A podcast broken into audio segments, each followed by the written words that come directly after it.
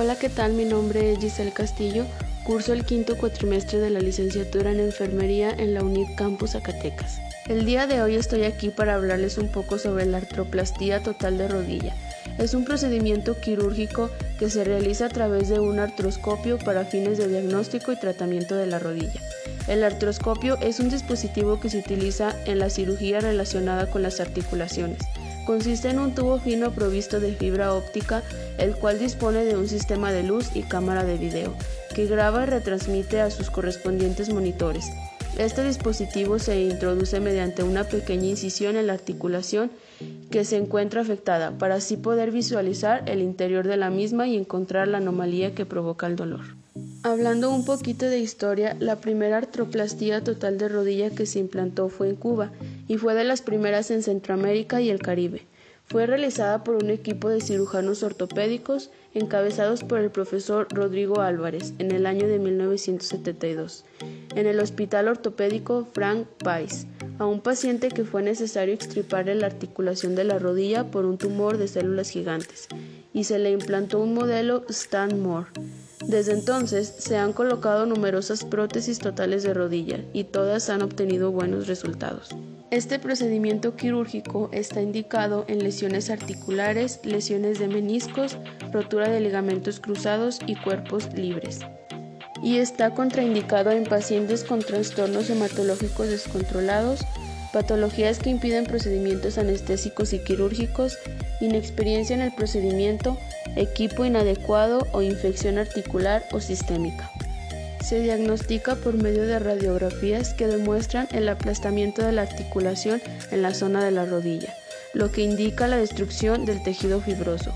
Además de las radiografías, pueden utilizarse la resonancia magnética para la evaluación del dolor de la rodilla. Descripción de la técnica quirúrgica. Actividades del cirujano. 1. Realiza la incisión con bisturí en la cara anterolateral de la rodilla. 2.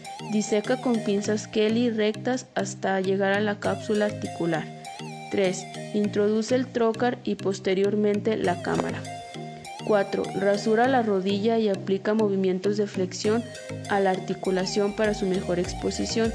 5. Revisa la articulación. 6. Explora la articulación bajo visualización directa. 7. Infiltra la articulación. 8. Cierra con puntos separados. Actividades del instrumentista. El instrumentista es la persona que se encarga de proporcionar el material que el cirujano utilizará para la intervención, que en este caso el material de consumo que se utilizó para la intervención es el siguiente. 1. Hoja de bisturí número 11. 2. Vendas elásticas de 15 centímetros. 3.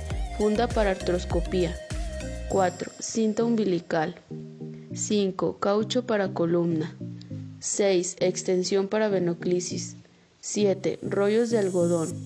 Y 8. Agujas de calibre número 22. Y el instrumental que utilizaremos para esta intervención quirúrgica es pinzas de traslado, recipiente plano, como coloquialmente decimos charola, equipo de pequeña cirugía, pinzas Kelly, equipo de traslado, equipo de bloqueo, tubo de látex grueso y venda elástica de 15 centímetros.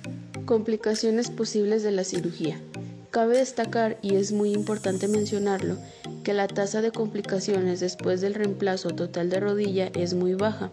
Las complicaciones serias como infección de la articulación de la rodilla ocurren en menos del 2% de los pacientes. Su estadía en el hospital.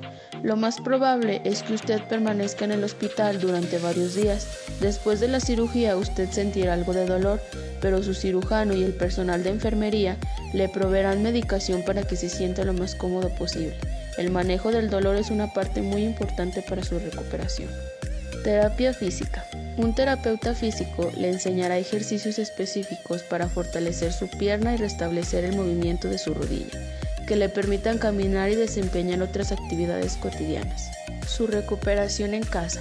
Para este voy a remarcar tres puntos importantes que considero que se deben de llevar a cabo. 1. Cuidado de la herida. Evite empapar la herida en agua hasta que haya sellado y secado completamente. Usted puede seguir vendándose la herida para prevenir irritación por las ropas o por las medias de sostén. 2. Alimentación. Es común perder un poco el apetito durante varias semanas después de la cirugía.